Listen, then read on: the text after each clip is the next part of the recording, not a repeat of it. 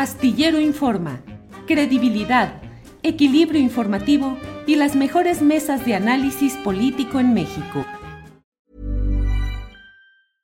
I'm Sandra, and I'm just the professional your small business was looking for. But you didn't hire me because you didn't use LinkedIn jobs. LinkedIn has professionals you can't find anywhere else, including those who aren't actively looking for a new job but might be open to the perfect role, like me.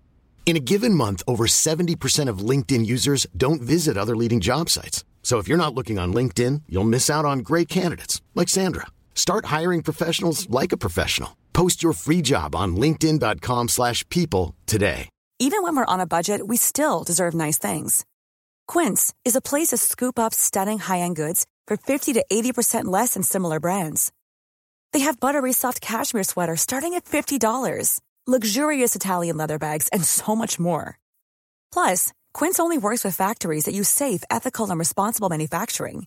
Get the high-end goods you'll love without the high price tag with Quince. Go to quince.com slash style for free shipping and 365-day returns. Fernando Buenavad es doctor en filosofía.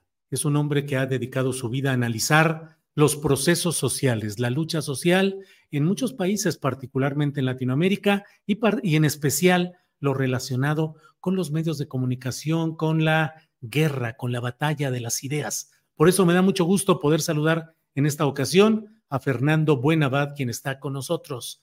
Fernando, buenas tardes. Julio, como siempre, un abrazo enorme, agradecido por la convocatoria y por la posibilidad de saludar a toda la audiencia. Gracias, Fernando. Leí una entrevista que te hicieron en pie de página, debo decirlo en honor a la verdad y en reconocimiento al trabajo que siempre hacen espléndidamente nuestros compañeros de pie de página, pero leí ahí esa, esa entrevista y eh, me pareció interesante retomar algunos de los puntos básicos de lo que ahí dices, sobre todo pues de esta, eh, el discurso de la derecha cada vez más eh, complicado, con más evidencia de su falta de profundidad y de conexión con la realidad. ¿Por dónde va lo que planteaste en esa entrevista, Fernando? Pues originalmente está motivado, Julio, por, por la petición de revisar un, un video que produjo o que, o que difundió la señora eh, Rosario Robles eh, y, y, hacer algún apunte de tipo semiótico sobre, sobre el contenido de, de, esa, de ese mensaje, de ese video y, y tratar de obtener alguna conclusión que, que, fuera un poco más allá de lo que solamente se ve en el, en el video y, tratar de desentrañar algunas líneas, eh, eso, de, detrás de las apariencias. Y bueno, alguna de las conclusiones que, que, que, para mí es una constante en casi todo lo que veo que está produciendo la derecha en México y en América Latina, particularmente en los países donde ha habido expresiones de corte progresista o de corte de izquierda por parte de sus gobiernos, la, la derecha parece estar empeñada en exhibir una, una de sus más profundas crisis históricas, eh, una de sus crisis intelectuales más severas, ¿no? Eh, y, lo que me pareció es que hay una especie de grito de desesperación en ese video que tiene que ver con, con lo más deleznable, a mi, a mi, entender, del mensaje, si eso se puede llamar político, que es, eh, por un lado, la, la, lógica de sembrar la, la oscuridad, la lógica de pintar panoramas absolutamente desoladores y la lógica de, de empeñarse en, en, hacer de, este, de esta especie de estética del, oscuran, del oscurantismo una, una, una, coartada para después dibujarse como, como una especie de Mesías que vendrá a salvarnos a todos de semejante, de, semejante infierno.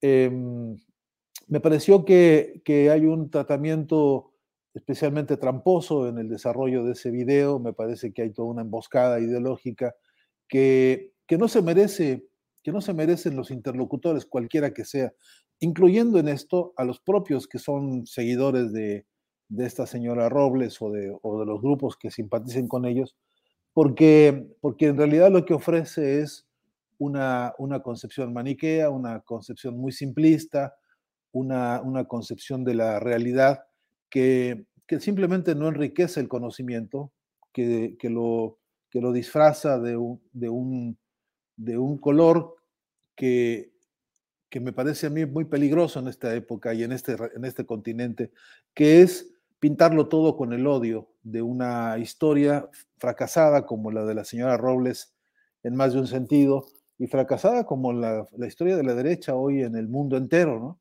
Eh, así que me, me, me, pareció necesario eh, abordar la, el análisis de este trabajo o de este video o de este discurso de la señora Robles, eh, reflexionando sobre la pobreza, la, la, crisis intelectual de la derecha, que no atina a encontrar una propuesta ni de salida política, ni de organización social, ni de recomposición de las estructuras jurídicas y políticas que norman la, la, las relaciones entre los seres humanos.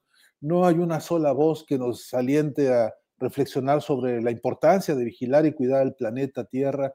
No hay una sola voz que nos aliente a, a defender los derechos de, de, pues de los pueblos o de las personas que tienen más mancilladas sus, sus, eh, sus garantías individuales, sus, sus, garantías colectivas, ni una sola reflexión sobre pues las, las virtudes y cualidades que la humanidad tiene todavía a pesar de los pesares, eh, ni una sola virtud pues respecto a la vida en colectivo. Y, y, cuando alguien genera un video así, cuando el video tiene como, como cualidad la desolación, el desamparo y la negación, y, y cuando un mensaje como lo entendimos, plantea el propósito de referirse a una persona que es capaz de salvar a todos, que es como la, la, vocación o el espíritu salvífico de, de, una realidad tan cruel como la pintan ellos, este, en realidad me parece que esa es una emboscada ideológica que, que, que, repito, no, no se merece la historia de México, no se merece la historia de ningún país de, de, la patria grande, y, y, que merece, merece, además de un análisis semiótico, merece una discusión política de fondo. Eh, en fin, la, realidad está diciendo otras cosas y, eh, y ese mensaje de odio, eh, a mi entender, eh, está volviéndose muy tóxico en algunas cabezas y en algunos grupos políticos. Ahora, Fernando, ese discurso de odio y su toxicidad van ganando terreno electoral, que es finalmente el objetivo fundamental que buscan con este tipo de discursos. Sí, sí ganan incluso hasta coyunturalmente, ¿no? Por, porque lo, lo, lo, vemos en, podría, podría tener algunos ejemplos, y no quiero distraerme de la pregunta, este, pero lo vemos en algunos ejemplos que han tenido en meses recientes, como en Argentina, el caso de Milei, eh, han tenido espacio para, para provocar cierta exaltación en algunos sectores que tienen problemas, este, eh, digamos, de, de desinformación severa, algunos grupos que incluso tienen casi ninguna formación cívica o casi ninguna, este, eh, ni, ya ni siquiera ni, ninguna fuente de información verídica, ¿no? porque consumen este, pasquines de, de, fake news a, a destajo. Eh, tienen, eso, tienen éxito, sí, en, en alguna circunstancia, digo yo, coyuntural, y, tienen éxito en algún porcentaje propiamente dicho de las de las eh, participaciones en las urnas.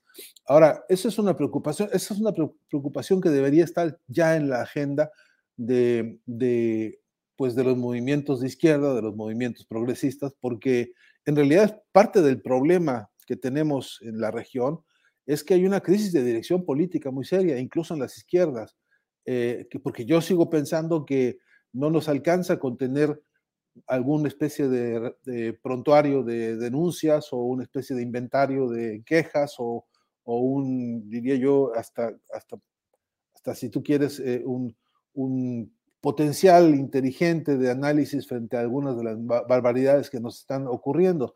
No alcanza con eso, no nos es suficiente. Eh, a eso hay que agregarle que es cierto que hay una, también un inventario de promesas no cumplidas, o de proyectos no realizados o de, en todo caso, de voluntades este, inconclusas que han decepcionado a sectores importantes del electorado en América Latina toda y en México creo que también. Y, que yo creo que eh, el hecho de que estos laboratorios, lo que yo llamo globos de ensayo, como el caso de lo que produjo la señora Robles y otros más que hemos visto, como el de la señora este, em, Galvez, eh, yo, yo estoy pensando que esos globos de ensayo eh, tienen que ver con más o menos pulsar las debilidades de las izquierdas, las debilidades, de los progresismos en la región, y creo que eh, como focus group están sacando algunas conclusiones que les dan cierto algún, alguna, algún alguna rédito político, pero también creo que es, eso, eso, eso debería ser insumo potente para el debate este, latinoamericano a fondo. Y, ahí, bueno, vuelvo sobre el caso de México. Deberíamos, deberíamos empezar a reconocer en la agenda de los candidatos a, este, a, presidencia por Morena, que todavía están dirimiendo quién será, eh, debería ya empezar a mostrarse una agenda en la cual estos temas se pongan como referente crucial. Y, y hay una batalla ahí que vuelvo, vuelvo a insistir, este, Julio, si me permites, vuelvo a insistir en que una de las más grandes debilidades que tenemos es la, de, la debilidad comunicacional. Y teniendo muchas cosas importantes para decir y teniendo una agenda de las luchas sociales por las bases que es muy nutrida, que es muy rica y que es muy viva, este, se entiende menos que no se conviertan los candidatos en voceros directos y confiables de esos clamores populares y que realmente se volvieran un motor nuevo de comunicación basado en una agenda de nuevo género, que es la agenda de los protagonistas de las luchas sociales. ¿no? A, mí, a mí me parece que la, crisis de dirección incluye una crisis de concepción comunicacional muy seria. ¿no? Ahora, Fernando, ahí está este razonamiento que nos eh, presenta. Hey, I'm Ryan Reynolds. At Mint Mobile, we like to do the opposite of what Big Wireless does. They charge you a lot. we charge you a little. So naturally, when they announced they'd be raising their prices due to inflation, we decided to deflate our prices due to not hating you. That's right. We're cutting the price of Mint Unlimited from $30 a month to just $15 a month. Give it a try at mintmobile.com slash switch. $45 up front for three months plus taxes and fees. Promo for new customers for limited time. Unlimited more than 40 gigabytes per month. Slows. Full terms at mintmobile.com. Hey, it's Ryan Reynolds, and I'm here with Keith, co-star of my upcoming film, If, only in theaters May 17th. Do you want to tell people the big news? All right, I'll do it. Sign up now and you'll get unlimited for $15 a month in six months of Paramount Plus Essential Plan on us. Mintmobile.com slash switch. Upfront payment of $45 equivalent to $15 per month. Unlimited over 40 gigabytes per month. Face lower speeds. Videos at 480p. Active Mint customers by 531.24 get six months of Paramount Plus Essential Plan. Auto renews after six months. Offer ends May 31st, 2024. Separate Paramount Plus registration required. Terms and conditions apply if rated PG. Creo que nos puede llevar a una pregunta más. Esos movimientos sociales y un nuevo modelo de comunicación política no están presentes porque no forman parte del esquema de la construcción del poder sexenal actual, es decir, el modelo político en el cual estamos metidos hoy en México. Es un modelo en el cual se incluyó pues a representantes del prismo clásico, de algún perredismo en fuga, y de incluso de la derecha que pudieron entrar y siguen entrando a, Morena y al poder político. Eh, ¿Por qué no? ¿Cuál es tu visión? ¿Por qué no ha podido insertarse en realidad el movimiento social de izquierda y sus formas de comunicación en el modelo actual de gobierno? Pues algunas, algunas de las tantas explicaciones posibles, Julio. Una es porque yo creo que en, su calidad de movimiento, Morena eh, es eso, ¿no? La definición genérica de un movimiento es una especie de río que avanza y que va arrastrando todo lo que encuentra a su paso, a, veces trae consigo y, lleva en su cauce, pues lo más diverso, desde a veces los árboles que, se encuentra y se los lleva, a veces, este, qué sé yo, el conjunto de los, de, las, de los elementos que tiene a su paso y va arrastrándolos y se va seleccionando sobre el propio movimiento.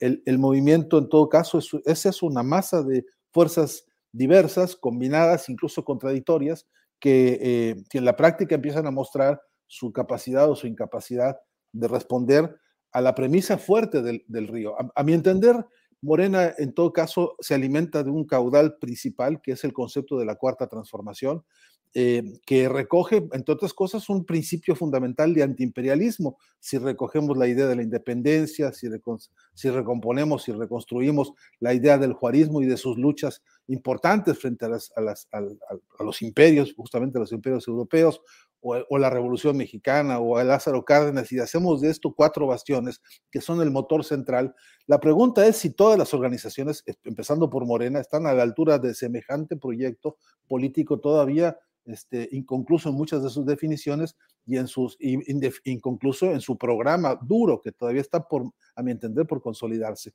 Luego está que hay desde luego una este, hasta diría yo una complacencia de yo no sé si por lo por eso que llaman algunos eh, el pragmatismo o por conveniencias electorales de circunstancia o por negocios o por vicios añejos este, eh, incrustados profundamente en la vida política de México, que han hecho, bueno, pues, contradicciones tan duras como las que tenemos en Chiapas o que tenemos en San Luis Potosí, este, eh, que, que, que, no terminan de ser expresión realmente de ninguno de los pivotes centrales de la transformación que México necesita. Em, entonces, em, y eso por un lado. Y por otro lado, entiendo que el desarrollo es desigual y combinado, y entiendo que en el desarrollo se van dando precisamente las, las, las contradicciones que, con las que hay que ponerse a trabajar y que son la materia prima de la acción política cotidiana. No, no, no, se me ocurre un solo ejemplo de algo que hubiera ocurrido en la agenda política reciente que no esté plagada de contradicciones y que deberían ser materia de esta discusión. Ahora, lo que es verdad es que mientras se está presentando este, carácter desigual y combinado y estas contradicciones que abundan, lo cierto es que no emerge, no emerge todavía, repito, el programa duro, consistente y profundo que permita orientar la fuerza política que, que, entiendo que va a ganar las elecciones próximas, pero mi pregunta dura es con qué debilidades, con qué, con qué debilidades y fortalezas se va a dar semejante triunfo. Y una de ellas, una de sus debilidades será, estoy seguro, la de la comunicación, Julio, porque también este mismo proyecto de la cuarta transformación y en todo caso las mañaneras que López Obrador ensaya, yo entiendo como una herramienta valiosísima y poderosísima, pero insuficiente. Y lo que creo que debió hacerse es multiplicar, así como decía el Che, ¿no? Que tengamos mil Vietnams, ¿no? Bueno, pues yo, yo quisiera que tuviéramos mil mañaneras en, en voz, no de los, de los referentes, digamos, dirigentes o caudillos eh, regionales o sectoriales, sino en voz de los líderes de los movimientos sociales que realmente eh, están poniéndole el cuerpo y el alma a las batallas más duras en México. Y te digo, la, lucha del magisterio y la lucha de, los mineros y la lucha, en fin, la, las luchas en la UNAM que hoy por hoy tienen un, un, están siendo silenciadas de manera absolutamente criminal y tantas otras batallas que hay en distintos campos científicos, artísticos, etcétera. De modo que hay un clamor social abajo que está pidiendo que la cuarta transformación se vuelva un programa de acción directo. Y yo veo que si eso no es el alimento central de la estrategia comunicacional de, los, de los próximos meses, ya este, en ciernes, eh, eh, estaremos corriendo un riesgo de que la debilidad encima se vuelva este, eh, diálogo de sordos, ¿no? Fernando, como siempre, se nos va el tiempo muy rápidamente. Te agradezco la oportunidad de platicar, pero nos queda tiempo para una, un último tema que te pediría tu reflexión. Dentro de estas contradicciones y confusiones que estamos viviendo, tenemos el caso de una propuesta desde el PAN, eh, Xochil Gálvez, con un ropaje indigenista y con una serie de contradicciones de las que ya hemos hablado. Pero otro punto es el que parece estar a punto de emerger, que es la postulación de un candidato presidencial independiente apoyado por los segmentos más duros del catolicismo, por el, el, boxismo, los box españoles, y por el trompismo, que es Eduardo Verástegui. Pareciera además que como que no lo visualizamos y no le ponemos la debida atención, que hay que reflexionar sobre casos como lo que me parece que ya viene, que es esa postulación de Verástegui, Fernando. Pues, eh, Julio, vuelvo a decirte todas las advertencias. En, en, la, en, la, agenda reciente del México que hemos estado transitando desde que la voluntad popular decidió que López Obrador liderara esta transformación, eh, tenemos una agenda muy rica de tareas políticas que yo veo muchas inconclusas. Eh, por ejemplo, la revolución de la conciencia. A mí me parece que ese es un frente indispensable para tomar, por ejemplo, en claro que la revolución de la conciencia, sin un soporte claro de la historia de México, de la historia de las distintas eh, expresiones políticas, eh, sin eso, realmente tal revolución de la conciencia se vuelve casi pura, pura buena voluntad. ¿no? Necesitamos reconocer que, por ejemplo, la experiencia de los cristeros en México, la experiencia del yunque y la experiencia de todos los ejercicios de la extrema derecha, incluso nazifascistas que en México han transitado, ahora están buscando cauces nuevos y están descontentos. Acabo de oír, por ejemplo, al grupo, al grupo este Vox de España anunciar un proceso de intervención política en América Latina porque les, a ellos les espanta que haya progresismo. Entonces, hay una advertencia que ratifica lo que ya han venido haciendo hace mucho tiempo, y lo cierto es que nosotros no terminamos de organizar ni siquiera frentes de discusión. No hemos sido capaces, Julio, de organizar ni un congreso siquiera internacional para desarrollar proyectos de comunicación donde además, alimentados por la historia de México, con casos concretos con los que hemos tenido, repito, como los del Yunque, como los de los Cristeros y tantísimos otros que hay en el registro histórico reciente del México del siglo pasado, este, y, no, y no, no logramos, repito, tener con esto un arsenal de ideas que nos permita, como decía Bolívar, tener una artillería del pensamiento que nos articule con toda esa historia y con el proyecto político actual que la, que la invoca y que la recita y que la, y que la refresca, pero que no la convierte en una corriente realmente de revolución de conciencia. Yo en ese tema, aunque no soy un gramsciano dogmático, creo que sí hay que darse al, al, al trabajo y a la tarea profunda de discutir con qué medios y con qué modos convertimos esto en agenda política, no de un sector, no de un líder, no de un caudillo, sino de un movimiento, estos, estos temas. Y, y porque pues es una advertencia que nos están haciendo este, por dónde quieren avanzar. Y, y, si nosotros mostramos una incapacidad, nosotros digo, los que, los que tenemos históricamente una, una, una disputa este, frente a todos estos eh, proyectos históricos eh, eh, inhumanos, crueles, este, mercantiles y sectarios, pues necesitamos, te repito, tener esos instrumentos.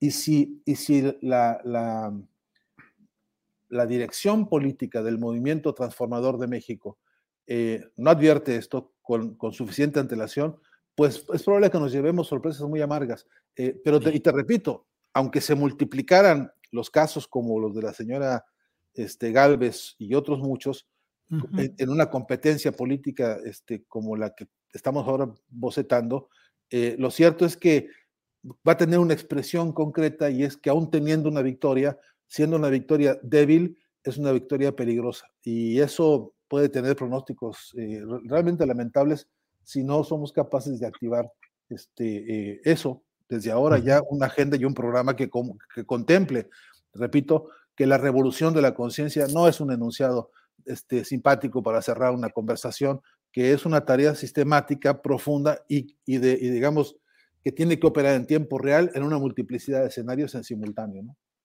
Fernando, como siempre, agradezco mucho la posibilidad de platicar contigo y seguramente seguiremos haciéndolo en estas semanas intensas que vienen, Fernando. Así es que muchas gracias. sí.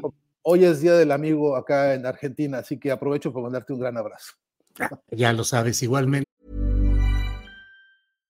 When you drive a vehicle so reliable it's backed by a 10-year, 100,000-mile limited warranty, you stop thinking about what you can't do and start doing what you never thought possible. Visit your local Kia dealer today to see what you're capable of in a vehicle that inspires confidence around every corner.